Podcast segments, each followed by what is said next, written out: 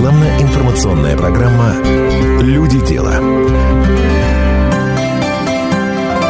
Добрый день. В эфире программа «Люди дела». Наступила зима, это означает, что пора доставать из шкафа теплые вещи. И, конечно же, любимую шубку, ведь только натуральный мех может согревать в условиях сильного холода. И хотя Ставрополь регион южный, у нас тоже зимой погода бывает разная. А еще в крае есть звероводческое хозяйство «Лесные ключи», где выращивают норок. Расположено оно в поселке Пелагиада Шпаковского района.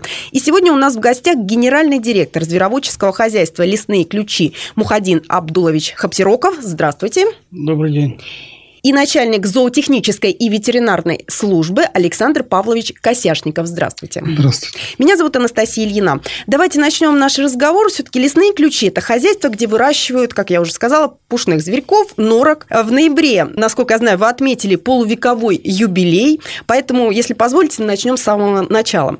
С чего начиналась история вашего предприятия, почему и для чего появилось хозяйство, и появилось не где-нибудь, а в Ставропольском крае, в Пелагиаде? Кто так придумал и решил? Вообще-то, в принципе, вот когда создавались веровоческие хозяйства в те годы, в советские, они создавались для того, чтобы быть утилизаторами биологических отходов. В крае, естественно, не было таких предприятий. И одновременно в 1967 году было создано два зверохозяйства. Одно под Ставрополем, которое называется «Лесные ключи», и одно было создано в Карачаево-Черкесии, называлось «Пушное». Его, правда, уже, наверное, лет 15 как нету его, этого хозяйства. А наше предприятие сохранилось, работает по сегодняшний день. Интересная, конечно, история там была. База была первоначально помещичья усадьба была, вот где мы сейчас расположены. Потом передали эту базу крайком партии. База крайкома партии была. Бытность Кулакова, он сам проживал там, на этой точке даже. Ну, естественно, там как и выращивались овощи, фрукты, содержались животные для того, чтобы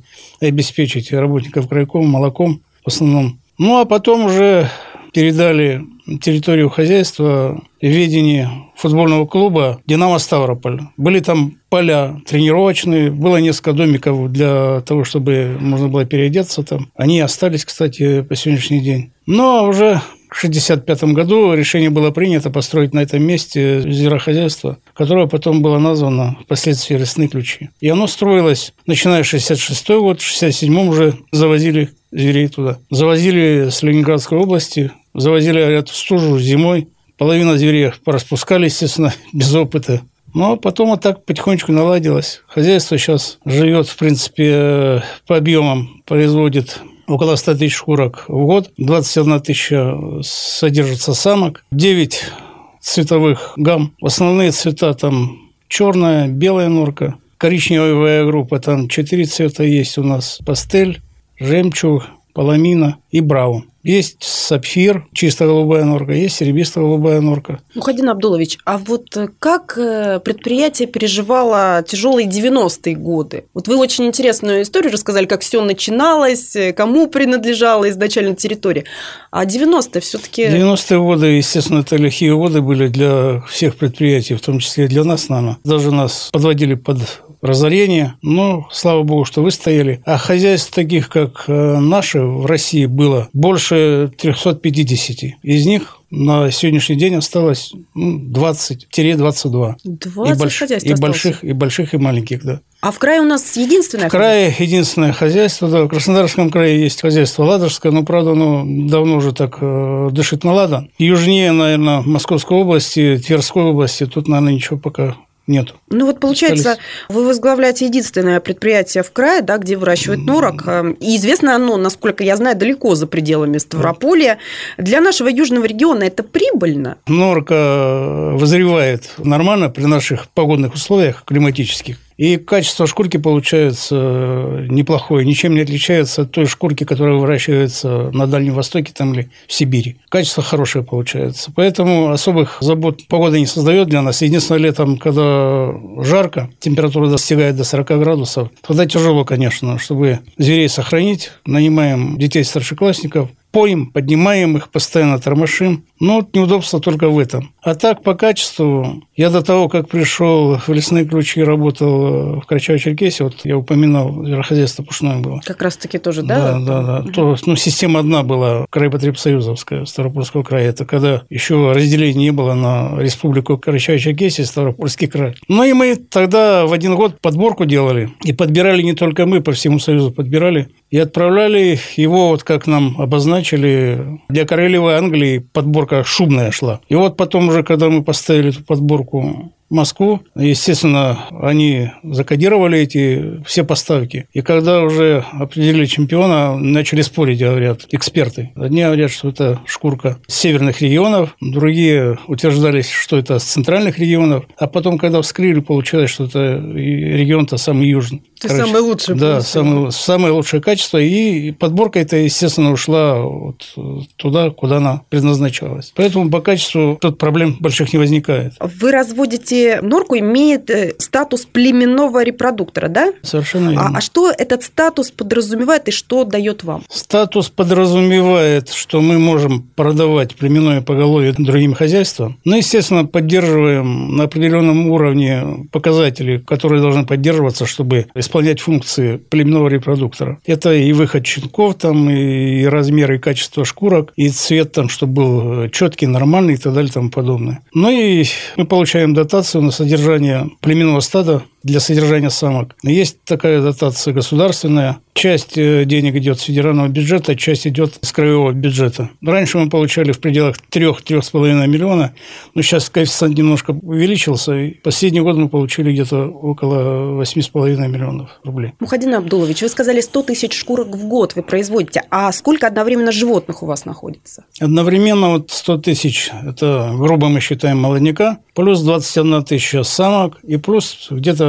тысяч шесть самцов. Общее количество где-то в пределах 130 тысяч. Я почитала, что в мире существует около 340 различных видов окраски норок. А вы вот перечисляли, это сколько разновидностей норок ну, используете? У нас, как его, 9 э, цветовых гамм, 9. Я в основном, конечно, они вот самые такие обиходные цвета у нас есть которые покупатель, приезжая к нам, например, может выбрать любой из этих цветов, подобрать себе, набрать то, что ему надо, и уехать спокойно. В основном вот эти цвета, вот 9 цветов, сейчас они такие обиходные, самые такие. А вы обращаете внимание на моду, на модные цвета, которые пользуются популярностью? Или вот этот набор есть, ну, что-то еще Обращаем, конечно. Обращаем, потому что раньше у нас было, грубо говоря, два цвета. Темно-коричневая была норка и пастелевая вот коричневая норка. Ну, была. то есть то, что всегда в обиходе, Конечно, да? всегда, угу. что в обиходе, да. Ну, и раньше, конечно, 10 лет тому назад качество этой норки, я бы сказал, что она своеобразная была. Была длинная ось, ось, а сейчас бренд пошел на короткую ось, на скандинавскую норку. И почти это все поголовье, которое у нас было, мы в течение этих 10 лет практически мы ее поменяли. И стадо сидит сейчас короткоосное, прекрасно подобранное, из которых шьется и изделие прекрасное. А вот есть ли специфика выращивания норки? Вот особенности кормления и разведения, к примеру, чем и как ее нужно кормить и где вы берете кормать? Норка – это зверек-хищник. Естественно, Кормится он отходами переработки мяса, крупнорогатого скота, птицы, отходов переработки рыбы. Сейчас как особо большого выбора нету, но кормим килька, там, тюлька, хамса. Вот это все идет в переработку. Есть большая кормокухня, которая перерабатывает в летний период около 40 тонн в день кормов. Эти корма, естественно, мы заготавливаем, закладываем в холодильные имкостя. Имкости у нас где-то на 1400 тонн единовременного хранения. А потом вытаскиваем потихонечку, размораживаем. Это все все перерабатывается и делается типа фарша, каша вот такая, а потом уже подается на фермы для раздачи корма. Раздается этот корм кормораздатчиками и производство в Финляндии. У нас, к сожалению, российского производства ничего нет такого оборудования. Женщины садятся за руль и поехали раздавать этот корм. А где вы содержите норок? Какое для этого нужно оборудование, может быть, ну, специальное, наверное? Особо сложного оборудования никакого не нужно, чтобы содержать норку. Есть э, название шед в звероводстве. Крытый, будем говорить, навес, бока открытые и центральный проход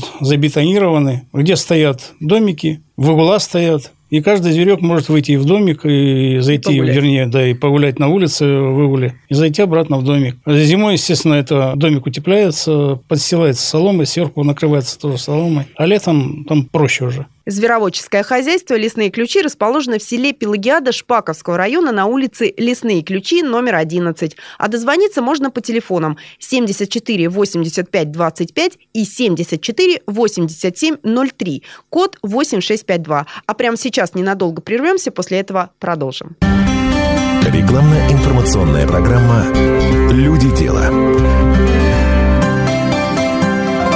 Продолжается программа «Люди дела» на радио «Комсомольская правда». Напомню, что у нас в гостях генеральный директор звероводческого хозяйства «Лесные ключи» Мухадин Хапсироков и начальник зоотехнической и ветеринарной службы Александр Косяшников. А в чем состоит забота о состоянии здоровья норок? Делают ли животным прививки? Это, наверное, вопрос все-таки, Александр Павлович, к вам. Ну да, похоже. Ну, когда такое большое поголовье сконцентрировано на одной площадке, более 100 тысяч, там 130 тысяч голов, в основном, значит, э, ветеринарная работа сводится к профилактике. То есть профилактика заболеваний, чтобы зверей охранить от инфекционных заболеваний. Ну, бывает и не заразных заболеваний. В основном, значит, это добивается за счет того, что делаем вакцинации поливалентными вакцинами, обрабатываем зверопоголовье, там ботулиз, вирусный энтерит, псевдомоноз, чума, чтобы этими э, такими инфекционными заболеваниями, которые потом с трудом лечатся, чтобы звери не заболевали. Ну, они заразные заболевания также появляются там. Мы их отслеживаем при своевременном выявлении зверя, своевременное лечение. Они опять, значит, как бы переходят в благополучное стадо, эти звери. Ну, в основном вот ветеринарная работа заключается именно все профилактике. Не только там зверопоголовье, но также вот получаем корма там какие, мониторинг проводим, лабораторные исследования. Ну и практически вот 10 лет э, у нас не регистрировалось таких инфекционных заболеваний.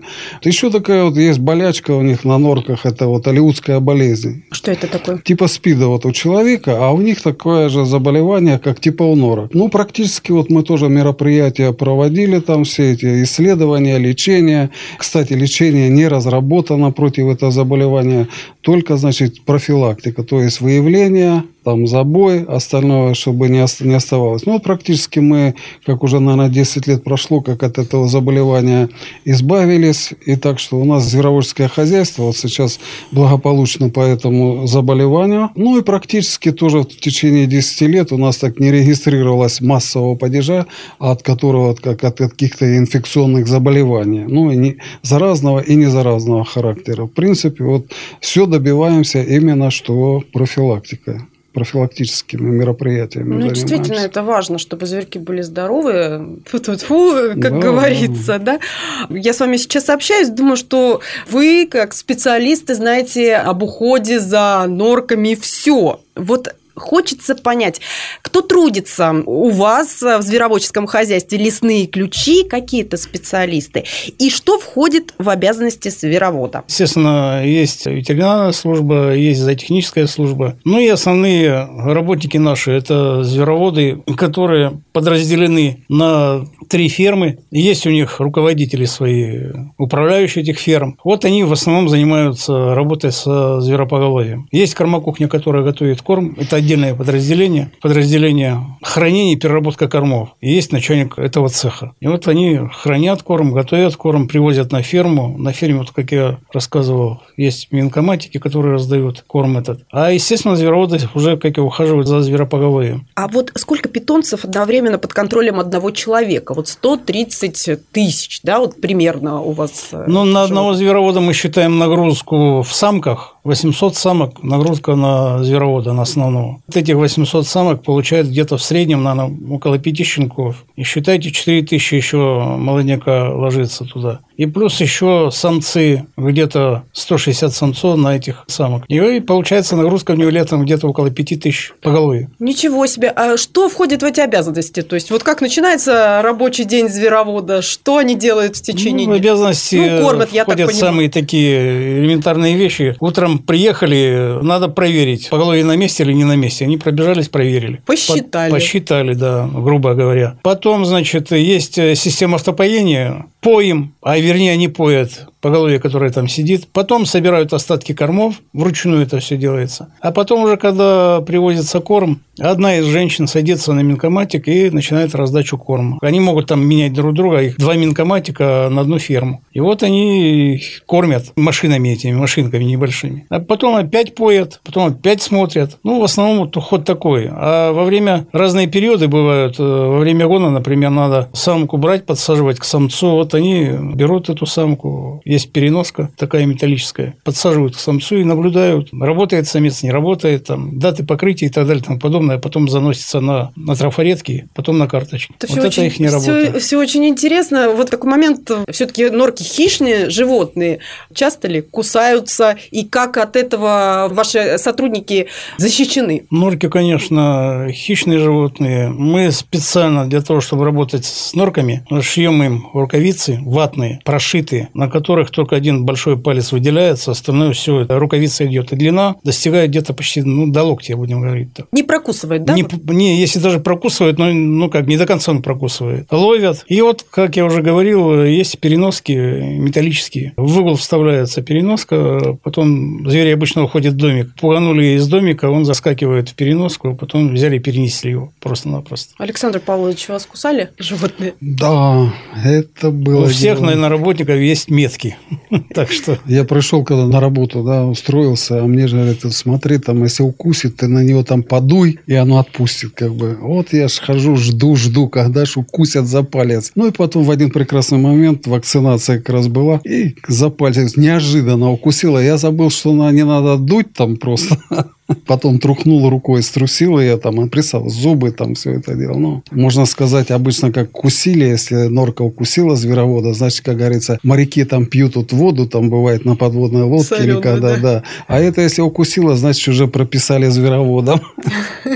И с тех пор это же не один, наверное, раз был. Или вас этот ну, случай научил? Было, было. Короче говоря, просто там надо, когда работаешь со зверем, нельзя расслабляться. Зверь, он и есть зверь. А вот сейчас это как последняя там методика методика, они стали отбор делать сейчас зверей по агрессивности. То есть его уже, он менее агрессивный зверь становится, они его просто уже берут в руки, там, без перчаток, без ничего там. И он, ну это да, это годами нарабатывается. Это. По поводу качества меха, ну вы уже рассказывали немножечко. Все-таки от чего оно зависит? Я так понимаю, от всех составляющих вашей работы. Совершенно верно. Зависит от э, всех составляющих. Во-первых, конечно, сбалансированный рацион должен быть в определенные периоды. Это наука наука тоже такая непростая, я бы сказал. С другими животными легче работать. Одним рационом можно кормить там зимний рацион летний рацион, а у нас нет. У нас по периодам идет каждый рацион. Значит. И балансируется, вот как я говорил, по содержанию белка, там соотношение с жиром, с углеводами и так далее и тому подобное. И каждый период он рацион этот составляется по-своему. Есть свои там секреты небольшие, но они есть. И в звероводстве не зря говорят, что тысячу мелочей, только от этих тысячу мелочей зависит все буквально. Естественно, раньше кормовая база была совершенно другая. Кормили, привозили ментай там без головы с Владивостока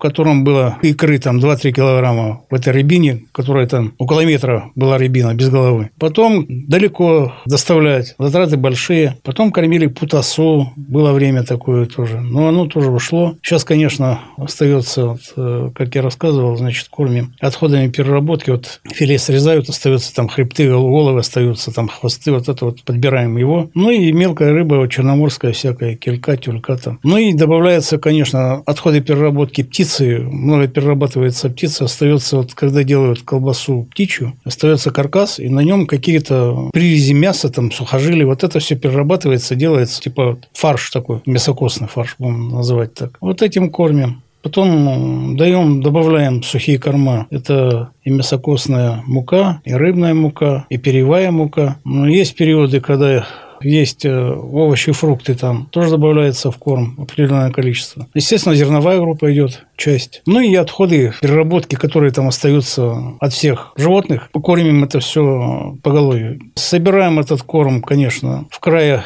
мы особо кормов количество большое не набираем. Набираем Краснодарский край, Ростовская область. Завозим даже продукты из Брянской области. Потом отходы переработки рыбы завозим вплоть до Ленинграда, Московская область. Это все накапливается, и тем более объемы большие скармливаются. Это вот в пределах 2000 тонн на отходов переработки рыбы. Ну и отходы переработки мяса где-то в пределах тоже 2000 тонн. 4000 и плюс зерновая группа там 1000 тонн. И получается где-то в пределах 5000 тонн кормим в течение года кормов. Вначале, конечно, все это заготавливается, замораживается, все это хранится в холодильных емкостях. Мухадин Абдулович, куда вы поставляете товар, шкурки? Есть ли зарубежные клиенты? Ведь все-таки мех норки – это такой известный российский бренд. Мы работаем на два рынка. Это внутренний рынок российский. И поставляем 50% шкурок на международные аукционы. Есть э, аукционы в Дании, Копенгагене. Потом поставляем в Хельсинки, тоже есть финский аукцион. Поставляем туда в пределах ну, 50%. А 50% продаем уже на месте. Есть клиенты постоянные, которые покупают у нас уже десятилетиями. Это московский большой меховой холодильник, он так называется. Ну, они покупают нашу шкурку, перерабатывают ее, шьют, и шикарные изделия получаются и продают. В центре Москвы там у них два хороших магазина такого мирового класса, уровня.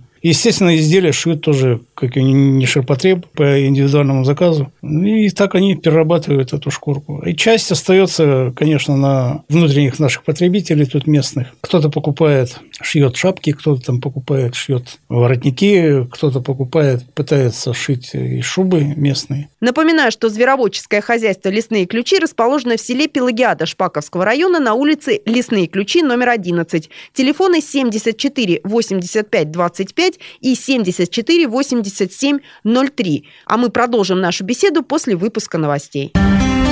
Рекламно-информационная программа «Люди дела». Продолжается программа «Люди дела» на радио «Комсомольская правда». Напомню, что у нас в гостях генеральный директор звероводческого хозяйства «Лесные ключи» Мухадин Хапсироков и начальник зоотехнической и ветеринарной службы Александр Косяшников. А вот как э, попасть к вам тем, кто хочет э, сотрудничать? Куда обращаться? Обращаться просто-напросто есть у нас сайт. На сайте есть наши координаты. Телефоны есть там. Звонить по этим телефонам. Мы можем подобрать шкурковую продукцию, там набор сделать шубный. Есть человек, который обшивает наших клиентов, мастер, который шьет. Она обмеряет их, помогает выбрать фасон, а потом она считает, сколько надо для этого изделия, количество шкурок. Клиент выбирает цвет, тон, мы ему подбираем это все, и в конечном итоге клиент получает готовую шубу. То есть это можно и в штучном, то есть Совершенно в единичном верно, товаре, да. и можно да, да, оптовые, да? Да, оптовые, да, заказы. единичный товар. И потом получается, эта шуба, которая шьется из отечественного российского меха, очень качественного. Это изделие носится десятилетиями без проблем. Человек, который не разбирается, ну дайте вот пару советов, чтобы выбрать хорошую качественную шубу. Я так думаю, надо все-таки приезжать к производителям, у которых есть этот материал, брать у них и шить. Вот это вот самый главный, наверное, подход, потому что, я же говорю, это специалист может определить уже, когда готовое изделие, поэтому вот сложность в этом только и есть оно. Или ходить надо с тем человеком, который может разобраться. Это тоже, наверное, проблема. Я озвучу контакты, где расположено Конечно. звероводческое хозяйство «Лесные ключи». Находится оно в селе Пелагиада, улица Лесные ключи, 11 и контактные телефоны 7 74 85 25 74 87 03. Код 8652. Скажите, пожалуйста, ну, коль мы заговорили о качестве меха, о том, как выбрать шубу, в чем все-таки преимущество и отличие меха норки от других? Ну, во-первых, наверное, это все-таки по носкости. Норка считается, идет на втором месте после меха выдры. Носкость э, долговечная. Долговечная, да. да. В пределах там 20 лет носить шубу эту проблем никаких не создает. Остальные, конечно, все уже меха они по носкости гораздо хуже, чем норка. И смотрится норка, в принципе, очень хорошо. Тем более вот норка с короткой остью, она прекрасно смотрится в изделиях. Норка – это классика, классика как говорят. Да, совершенно верно. Ну, а как надо обращаться с меховыми изделиями из норки, чтобы они дольше служили? Ну, вот как профессионалы, расскажите, пожалуйста, такой секрет. Самое главное, наверное, чтобы к меховому изделию не добралась моль, не добрался кожиед. Естественно, мы шкурку, которую мы производим, и полуфабрикат, который мы там выделываем, храним. Емкость у нас такая есть, как склад, где температурный режим соблюдается в пределах 7 градусов тепла. То есть важна прохлада. Да, прохлада, да. Ну и плюс, э, чтобы отпугивающие какие-то средства, чтобы были от э, кожиеда. Шубные изделия должны дышать. Его нельзя запаковать в пакет полиэтиленовый и повесить его. А так многие Или делают, положить. А многие делают, да. А оно, оно должно быть свободно висеть. Если уж как-то упаковывать, его надо упаковывать в бумажные какие-нибудь. Есть такие сейчас э, для одежды. Специальные пакеты, Пакеты, да, да. такие мешки Да, для- да, мешки, да. А сейчас вы меня удивили. Скажите, пожалуйста, Мухадин Абдулович, как вы модернизируете производство? Сейчас ведь без этого никуда. Какие новые технологии применяете? Ну, мы применяем самые современные технологии, потому что, чтобы поставлять шкурку на аукционы международные, есть требования аукционов определенные. Раньше, если мы первичную обработку меха делали в нашем восточноевропейском варианте, сейчас мы обрабатываем эту шкурку совершенно по-другому. Во-первых, мы закупили всю технологию у датчан, заплатили более 600 тысяч евро без расторможки, без НДС, без ничего. Вот это, вот. это оборудование поставили мы его и проводим первичную обработку через это оборудование, которое идет уже, эта шкурка, которая идет уже на экспорт. И эта шкурка, если, например, Копенгаген торгует э, вот там 28 миллионов шкурок, в том числе и наша, каждая шкурка идет чипированная, и все это идет через так называемый интерсортинг. Не выделяют отдельно наша шкурка, где, где чья там датская, финская, там, польская, там, белорусская шкурка. А потом, естественно, из общего объема этого все автоматизировано, выделяется любая шкурка. И мы можем знать, почем продали эту шкурку, кому продали даже. И идет оно вот в системе уже интерсортинга. Вот. Оно не отмечено, что это с лесных ключей или откуда-то там из другого места. Вот таким образом готовится эта шкурка. Ну и основные моменты, конечно, где мы содержим норок, эти шида, они за 50 лет деревянной конструкции поизносились, естественно. Мы их меняем каждый год, покупаем, ставим их. А оснастку всю покупаем уже. Металлическая сетка идет распущенная на 9 мест. И домики идут тоже самые распущенные на 9 мест, чтобы расстояние между стойками, чтобы занять именно блочным этим домиком и блочным выгулом. И вот это, это все собирается в хозяйстве уже, потом это все комплектуется и ставится в готовый шед в конструкции. Естественно, много мы труда вложили и средств в реконструкцию холодильного оборудования. Раньше работала аммиачная система холодильная, потом это все пришлось убирать. И самое, кстати, опасное – это система аммиачная. Это все пришлось убрать. Мы перешли на фреон, сделали реконструкцию всех камер, естественно, обшили стены и потолки сэндвич-панелями, дополнительную изоляцию сделали полов, чтобы холод не уходил.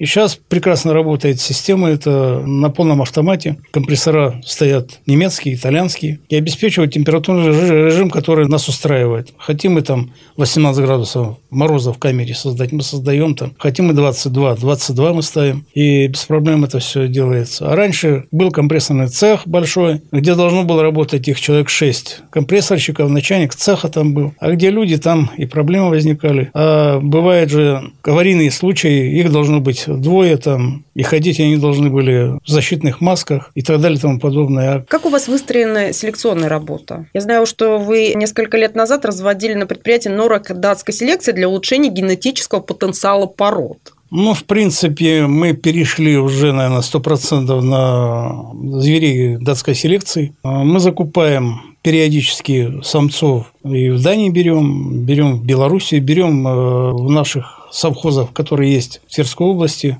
хорошее поголовье берем. Ну, приливаем кровь, естественно. И то, что сейчас у нас сидит это поголовье, оно вполне соответствует датскому типу. В России проводится специальный смотр конкурса среди ваших коллег. Какие достижения у ставропольских звероводов, в каких конкурсах вы участвуете и какими отмечены наградами? Ну, во-первых, каждый год проводится смотр-конкурс э, пушнины клеточного разведения. Это есть э, Национальная ассоциация звероводов России. Под его эгидой проводится этот конкурс. У нас есть чемпионы лоты, есть э, лоты с дипломом первой степени, дипломом второй степени. Это все у нас ежегодно это бывает, так что мы не остаемся без наград никогда. Ну и потом выставляемся мы на золотую осень, выставляем живых зверей. Ну вот сколько лет мы выставляемся, на, на протяжении 10 лет уже, а может немножко и больше, мы получаем золотые медали ВВЦ России и по показателям производства, и по состоянию, естественно, зверопоголовья. Я желаю вам, чтобы и дальше вы получали эти награды. Все-таки вот эта отрасль животноводства, которой вы занимаетесь, ну, мне так кажется, может быть, не только мне, характерно больше для севера, для Сибири как удается уже столько лет, пять десятков, да, удерживать свои позиции? И что для вас главное? Для нас, наверное, главное все-таки, чтобы сохранить стадо в таком в хорошем состоянии, селекционная работа, конечно, идет в первую очередь. Потом идет, конечно, и кормление уходит, содержание идет. Ну и отрасль, я могу точно вам сказать, что держится на тех вот э, кадрах, которые давно уже работают в этой отрасли. Хотя есть у нас звероводы молодого возраста и среднего возраста, но опыт, который накоплен за эти 50 лет нами лично там, а другие хозяйства есть в России, которые там под 60 лет им, оно, естественно, применяется в отрасли. Есть достижения какие-то науки, есть достижения производства, есть э, куда бы ни поехал, в любое хозяйство можно в самом плохом хозяйстве найти изюминку одну, которая есть у них, а у тебя нету. Так что принимаем этот тоже опыт и сохраняем, пытаемся сохранить предприятие. Ну, естественно, очень много трудов стоит это делать, потому что бывают кризисные годы. Вот э, с 2015 года мы вошли в очередной кризис, я уже не знаю, какой по счету там, когда падение цен было на 68%. И вот, к сожалению, ситуация такая сохраняется по сегодняшний день. Может быть, Надеемся на то, что ситуация изменится хотя бы э, в начале следующего года. Подвижки вроде бы такие появились. Вот э, в конце сентября был последний аукцион Копенгагенский, который там дал цену с плюсом там в пределах 10-15% э, по разным цветам. А так бывали года и хорошие, конечно, и прибыль хорошая была. И насколько это возможно было, прибыль, которую мы получаем, мы, естественно, пускаем на новое строительство, на реконструкцию. Мы построили прекрасный кормоцех, тоже новый совершенно. Это все, без чего нельзя обойтись в звероводстве. Какие вы выстраиваете планы на ближайшие годы? Достижение каких целей у вас в приоритете? В ближайшие годы надо все-таки, наверное, сохранить то, что мы создали. Естественно, работать надо над улучшением поголовья, над качественным составом этого стада. А люди в любом случае работают э, на предприятиях 120 человек в пределах этого. И сохранить коллектив хочется, сохранить и хозяйство. Таких вот уникальных предприятий в крае мы одни, да, и, как я говорил, там на юге нас тоже нету. А люди, которые работают в этой отрасли, есть у нас рабочие, работники, звероводы, например, по 40 лет стажа в отрасли. Есть у кого-то и больше. У Александра Павловича сколько? 38. 38. Это уже призвание, наверное. Это призвание, да. Ну что ж, спасибо большое, уважаемые гости. Я напомню, что у нас в гостях был генеральный директор звероводческого хозяйства «Лесные ключи» Мухадин Абдулович Хапсироков и начальник зоотехнической и ветеринарной службы Александр Павлович Косяшников. Я еще раз напомню, что звероводческое хозяйство «Лесные ключи» расположено в селе Пелагиада в Шпаковском районе на улице Лесные ключи 11 и также также назову контактные телефоны 74 85 25 и 74 87 03. Код 8652. Спасибо большое, что пришли. Спасибо вам. Спасибо вам. Меня зовут Анастасия Ильина. Всем удачи. Спасибо. Люди дела.